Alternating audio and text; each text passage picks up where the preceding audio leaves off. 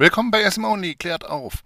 In diesem kleinen Podcast dreht sich um unsere BDSM-Erfahrungen, die wir euch in dem Fall näher bringen. Und ihr wisst ja, BDSM ist sehr vielfältig, setzt nicht unseren Standard als Goldstandard an, sondern denkt selber nach. Euer BDSM ist einzig Richtige. Alles, was uns gefällt, muss nicht euch gefallen. Alles, was euch gefällt, muss nicht jedem anderen gefallen. Ich wünsche euch viel Spaß mit SM Only. Wenn Fragen sind, einfach gerne per äh, E-Mail bei uns melden. www.sm-only.de findet ihr sämtliche Kontaktdaten. Euer SM Only Team, viel Spaß. Willkommen zu SM Only klärt auf. Wie versprochen heute der zweite Teil zum Thema Dreier, Vierer, Partnertausch, Poly und so weiter. Ähm, diesmal haben Punkt auf den Bereich BDSM-Beziehungen gesetzt und äh, wünschen euch da viel Spaß. Wie immer, wenn Fragen oder dergleichen sind, könnt ihr euch gerne an blog.sm-only.de wenden oder ihr äh, geht über die Homepage www.sm-only.de rein. Dann habt ihr alle Daten, alle Kontaktdaten. Ähm, eigene Sache vorab. Wir haben dieses Jahr noch die Passion im Angebot wenn ihr den äh, äh, Podcast aktuell hört, dann in zwei Wochen zum 26., 27., 28. November in Hamburg. Da sind wir natürlich auch wieder live vor Ort. Ähm, könnt an uns, äh, könnt uns besuchen beim SM Only Stand in der oberen Etage. Ähm, kurze Info zu der Passion. Die Passion ist die wahrscheinlich größte BDSM-Messe Europas. Ähm, es herrscht dort ein sehr offenes, sehr toleranten Flair. Wenn uns keine Knüppel zwischen die Beine geschmissen werden, noch durch Corona-Verordnungen und Co., haben wir eine 2G-Verordnung äh, ohne Abstand, ohne Masken. Das heißt, wir haben auch die Möglichkeit, wieder mit, äh, mit euch mit einem Lächeln zu begegnen wie immer dürft ihr dann bei uns auch ausprobieren, testen und so weiter. Und nicht nur bei uns, sondern natürlich auch bei unseren ganzen lieben Kon äh, Kollegen, Konkurrenten und Mitveranstalter. Äh, es gibt auch Spielräume direkt vor Ort, wo man sich dann auch mal kurz zurückziehen kann und auch direkt Sache ausprobieren kann. Also wie gesagt, die Passion ist auf jeden Fall eine Reise wert, ein Erlebnis. Ähm, ja, das so, äh, soweit wie gesagt, wir haben es im Podcast davor bereits die verschiedenen Formen, dies, äh, was man darauf achten sollte, Partnertausch und so weiter, äh, im Bereich der Vanillas, ähm, also der Normalsexualität äh, besprochen. Jetzt möchte ich eher auf die BDSM-Varianten eingehen. Warum gibt es da Unterschiede? Natürlich gibt es die Unterschiede durch das Machtgefälle. Ich habe natürlich als äh, dominanter Part wesentlich mehr Möglichkeiten, Kontrolle und dergleichen über meine Partnerin äh, wie als einer gleichberechtigten Augenhöhenbasis. Das hat natürlich auch in der Hinsicht eben Vorteile, dass ich natürlich im BDSM-Segment äh, und dementsprechend auch eher eine zweite Partnerin, eine zweite Spielpartnerin dazu holen kann, ohne in Interessenkonflikte zu stark kommen. Aber natürlich auch hier muss ich wesentliche Sachen beachten. So gehört sich immer irgendwo, dass die klare Rangordnung da ist und dass der Hauptpartner, also der Partner, mit dem man quasi in einer Beziehung ist oder dem äh, die am meisten Aufmerksamkeit zugehört, dann auch eben diese Zugehörigkeit erhält. Die Thematik, ich wurde schon öfters gefragt, warum es äh, so ist, dass viele Doms oder Dominas sich mehrere Sklaven halten, aber mehr, äh, ein Sklave quasi oder eine Sklavin nicht mehrere Doms haben soll, kann. Also grundsätzlich kann er das natürlich. So, ich persönlich sehe das so, solange es sich in der Spielbasis des BDSM be äh, bewegt, also nach dem Motto, ähm, sei heute Abend um 18 Uhr da, knie dich hin, mach, äh, du bist jetzt meine Sklavin, ähm, spielt es keine größere Rolle, auch mehrere, mit mehreren Doms zu spielen, sind aber irgendwo Alltagssituationen mit dabei, also Situationen, wo der Dom, die Domina auch den Alltag kontrolliert, ähm, eine Bindungsbasis dazu da ist, dann ähm, komm ich, kommt man äh, lang oder kurz meistens in Konflikte. Ich sage es mal ein ganz einfaches Beispiel, das was jetzt noch relativ einfach zwar äh, äh, korrigierbar wäre, aber ähm, wo ihr sehr stark daran seht, Ähm, wo die Problematik liegt, ist zum Beispiel natürlich, äh, bestimme ich als Dom auch über das Äußere meiner Sub, Sklavin, beziehungsweise auch über ihre Körperbehaarung. Wenn ich jetzt beispielsweise sage, was ich jetzt persönlich absolut äh, Verfechter diesbezüglich bin, dass eine Sklavin blank rasiert zu sein hat im Intimbereich, ähm, dann äh, ist es im Regelfall mein Recht dazu, sofern sie es nicht als Tabu äh, risiert hat. Wenn jetzt aber zwei Doms da sind und der eine sagt, ich stehe auf the Busch, ich möchte Rette den Urwald da unten haben und der andere sagt, nee, nee, also ich möchte blank haben, dann hat die Dame in dem Moment oder auch wenn es ein männlicher Part wäre, ein ordentliches Problem, weil äh, der eine erwartet das, der andere erwartet das. Also irgendwo wird sie jemanden enttäuschen. Und da fängt dann das Problem schon an und das ist nur eins der kleineren. Grundsätzlich zum Beispiel habe ich kein Problem, meine Subs, wenn sie ähm, darauf steht und sie das braucht, sexuell fremdbeschwidern zu lassen. Also das heißt, für eine klassische Sexaktion oder sowas dürfen die da auch gern mal jemand anderes haben. Bei anderen DOMs zum Beispiel bin ich da sehr kritisch, da ich halt auch sehr stark mit der Psyche arbeite und ich gezielt auch den Begriff Arbeite in dem Moment äh, verwenden möchte, da ich die meisten äh, Subs versuche in ihrem Leben äh, zu einem positiveren ähm, Lebensgefühl zu verändern. Das klingt jetzt für Außenstehende immer sehr schwierig, aber ähm, man muss wissen, ich habe durchaus auch regelmäßig instabile äh, Partner Rinnen, die ähm, ihre psychischen Probleme haben.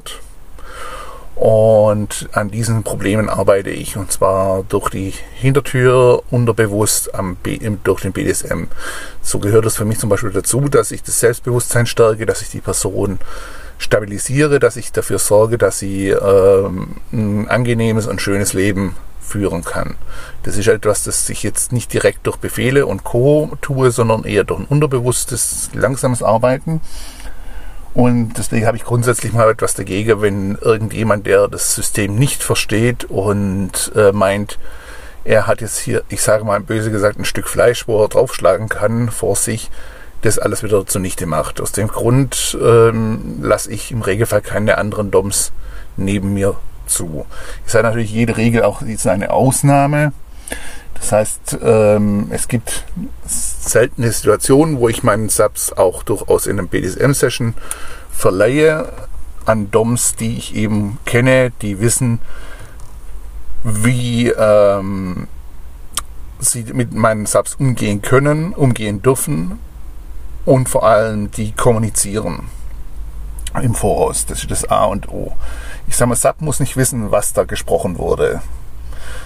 Das ist, kann man äh, zwecks Kopfkino und äh, Flair und so weiter äh, durchaus in dem Moment im Dunkeln lassen. Sub muss aber wissen, dass alles geklärt ist und dass ihr ihm nichts passieren wird in diesem Tausch. Sprich, dass die Person mein Vertrauen genießt. Und genau da ähm, scheitert es öfters, ähm, da ich leider feststellen musste, dass Kommunikation mittlerweile ein sehr großes Fremdwort für viele Leute wurde. Und auf das basiert aber nochmal die ganze Angelegenheit. Das heißt, ähm, wenn ich nicht das Gefühl habe, dass äh, der andere Dom versteht, was ich von ihm erwarte, was ich von ihm will, dann wird die Sache auch nicht stattfinden. Deswegen, ähm, das ist der eine Punkt. Dann der andere Punkt, wo ich weiß, dass es durchaus funktionieren kann, ist, sind die äh, Situationen, wenn es zwischen den unter den DOMs eine Rangordnung gibt. Das heißt, ähm, es gibt so quasi den Alpha-Dom und den Beta-Dom oder was auch, wie, wie auch immer darunter gestaffelt. Das heißt, diese DOMs müssen sich untereinander klärend äh, absprechen, wie sie mit Sub umgeht. Was okay ist, was nicht okay ist. Und SAP muss aber auch wissen, welche Rangordnung quasi die DOMs haben. Sollte widersprüchliche äh, Befehle kommen, die quasi, ich sage mal jetzt als Beispiel gerade wieder mit der Schambehaarung, Alpha sagt blank und Omega sagt, äh, er möchte Busch haben. Befiehlt SAP, sich einen Busch wachsen zu lassen, dann weiß SAP, nein, geht nicht, da Alpha sagte, es muss blank sein. Erst wenn dann quasi Alpha sagt, okay, nein, du darfst jetzt beispielsweise für drei Monate Busch wachsen lassen oder Musch wachsen lassen, dann ist, das, ist die Regel wiederum durch Omega freigegeben. Als Beispiel. Dann ist ein ähm, unterkategorisierteres Mehrdom-System mit Alltagseinbeziehung äh, durchaus möglich. Ich bin aber bei so Sachen durchaus etwas kritisch, weil es sehr schnell zu Verwirrung und ähm, Rückstellung von Sub führt. Also sprich, ähm, dass Sub nicht mehr weiß, auf wen muss ich es hauchen, wie, äh, und, wie und so weiter. Also wie gesagt, es mag funktionieren. Es gibt Fälle, wo das recht gut funktioniert. Ich sehe es aber immer etwas mit einem kritischen Auge und sollte auch durchaus von Dom-Seite aus immer äh, kritisch überwacht werden, weil es sollte nie der Fall sein, dass Sub darunter leidet unterm Strich. Nun, Sub kann natürlich auch in einer Mehr-Sub-Beziehung sehr stark darunter leiden und zwar dann, wenn Dom die Aufmerksamkeit nicht mehr gleichmäßig verteilt. Das ist ein häufiges Problem, was man halt hat als Dom, wenn du mehrere Subs zur Verfügung hast, ähm, dass du darauf achten musst, die ähm, Gleichmäßigkeit und die Rangordnung unter den Subs auch wiederum zu wahren. Also wie gesagt, haben wir zum Beispiel die Situation Ehefrau plus Sub. Sollte es immer so sein, dass die Ehefrau ihre Position als solches auch in der Rangordnung hat. Ähm, Aufmerksamkeit und so weiter. Und äh, natürlich darf man sich auch mal voll und ganz äh, der zweiten Sub, dritten Sub ähm, die Aufmerksamkeit zukommen lassen. Aber es darf, die Waage darf eben nicht ungleichmäßig werden. Ich vergleiche das immer so schön mit einer Waage, ähm, die quasi auf der einen Seite ähm, die Aufmerksamkeit, die einen Sub, auf der anderen Seite die andere Sub. Natürlich darf die Waage mal für einen gewissen temporären Zeitrahmen durchaus durchhängen. Sie sollte aber halt eben nicht in dauerhafter Gefühlssituation in eine Seite runterhängen, weil das wird ähm, lang oder äh, kurz dann immer zu Spannungen in der Beziehung führen, beziehungsweise auch zum Beendigung, beziehungsweise Vertrauensverlust in der Beziehung führen. Das ist ein ganz großes Problem, denn ohne Vertrauen kann ich keine BDSM-Basis ähm, aufbauen. Die ähm, mehr ja, ich sag mal, äh, die Poly und so weiter, Basis im BDSM, sollte natürlich von Dom auch immer in der Hinsicht im Blick behalten werden, was er denn auch zeitlich, psychisch und vom Kopf her in der Lage ist ähm, zu leisten. Gerade wenn man auch die, äh, die, die Faktoren 24-7, TPE und so weiter sieht, dann muss man halt ganz klar definieren, ähm, was kann ich denn überhaupt leisten zeitlich. Habe ich einen 50, 60, 70 Stunden Job, übertrieben gesagt, im, in der Woche, ähm, wo ich nur alleine unterwegs bin und nur auf Arbeit bin und so weiter, dann kann ich mir keine TPE-Partnerin halten. Das funktioniert einfach nicht. Weil die Person wird ganz krass äh, daran kaputt gehen, weil es viel, die Zeiten viel zu lang sind, wo die Kontrollabgabe nicht gegeben ist. Beziehungsweise die Führung in dem Moment nicht gegeben ist. Und das sind auch so Sachen, wo ich mir halt als Dom Gedanken drüber machen muss. Natürlich ist es schön, wenn ich drei Sklavinnen habe oder fünf Sklavinnen habe. Das ist ein, dann habe ich hier mein Harem und bin quasi der Pascha. Nur ist das Problem, man muss dann auch danach schauen, wie viel Zeit braucht jed, jeder dieser Sklavinnen. Ähm, habe ich jetzt fünf selbstbewusste Frauen, die sta stabil im Leben stehen, die ihr Ding machen, die sich auch noch untereinander total gut verstehen und Spaß haben, dann komme ich da auch mit einem relativ geringen Zeitaufwand durch, beziehungsweise kann dann auch eben einfach mit den fünf zusammen den Spaß haben.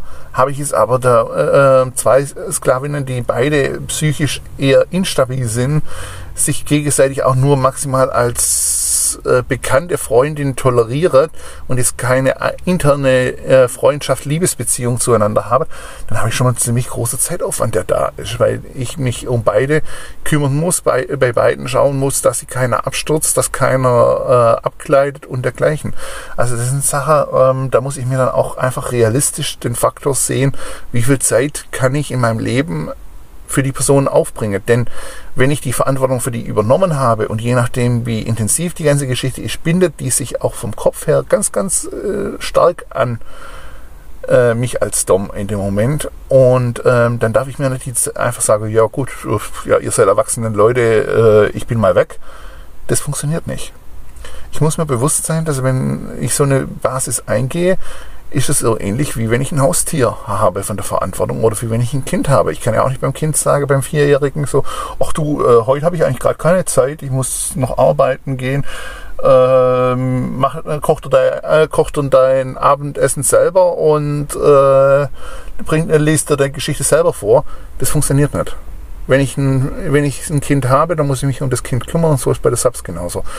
Äh, man darf immer nicht vergessen, wir haben, gerade wenn man in eine intensivere Beziehung geht, wo wir wirklich von, ich sag mal, Eigentum sprechen.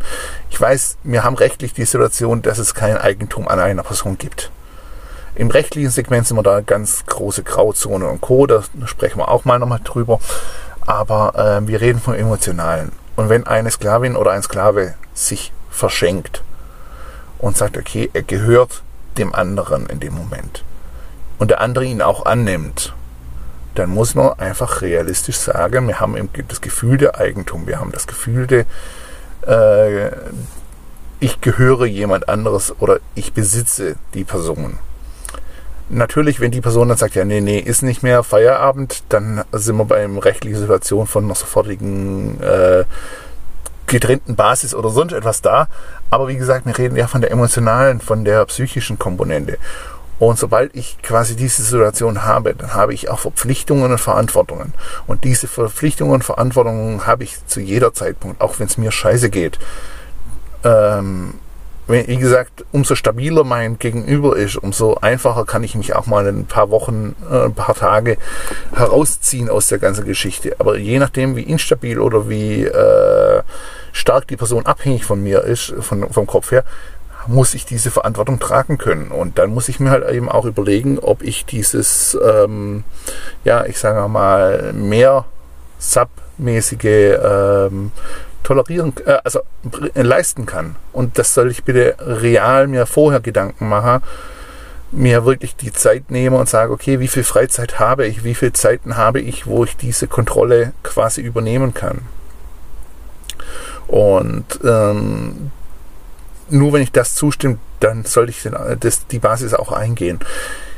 Ich weiß, es klingt, in dem Moment spielt der Kopf und die Gefühle und dergleichen mm, der maßgebliche, äh, die maßgebliche Rolle und oft natürlich auch der Wunsch, sind wir ehrlich, ähm, kaum ein Mann sagt nein, wenn, wenn er eine zweite Frau haben kann oder eine dritte Frau haben kann.